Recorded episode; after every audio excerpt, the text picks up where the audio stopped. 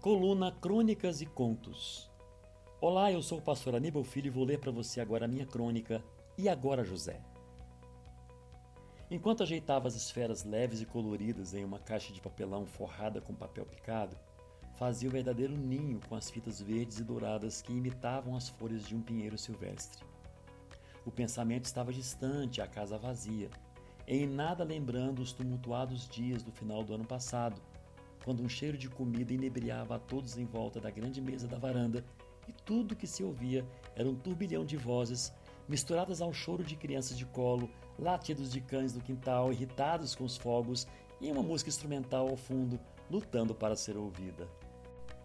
Agora era apenas o som do silêncio e a viagem da mente absorta em pensamentos recorrentes, entre contas a pagar, planos a curto prazo e a inquietação sobre o futuro que já tinha chegado.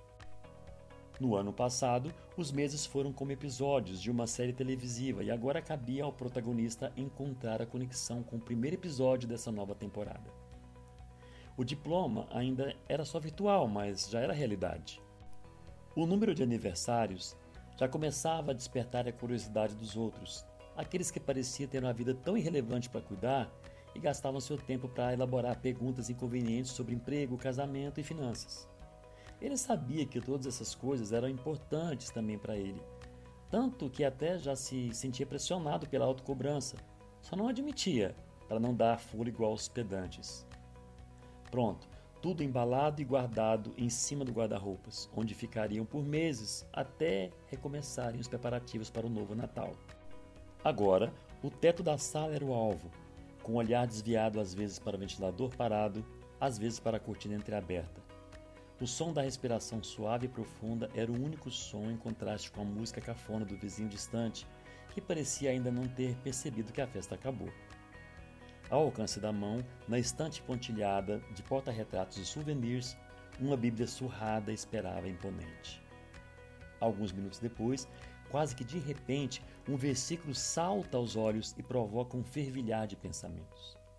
Os mesmos olhos se fecham serenamente em seguida como se fosse tirar um cochilo. A mente não permite uma abstração. O coração concorda e o mantém aceso, mesmo com os olhos fechados por alguns minutos. O balbuciar de uma oração quase silenciosa foi inspirada pelo texto. O tempo não vai esperar, a vida também não. O sofá começou a ficar espinhoso, o calor inquietante percorrer o corpo, os olhos se abrem perceptivelmente emocionados a vida parece conspirar para uma tomada de atitude. Agora sentado no sofá, olhos despertos, um menear positivo de cabeça, as mãos dando impulso nos joelhos, uma olhadela no visor do relógio. O que parece um enredo de uma cena de filme que exige uma continuação é apenas um homem que parece ter sido atingido pela flecha da urgência. A vida segue, a vida pulsa.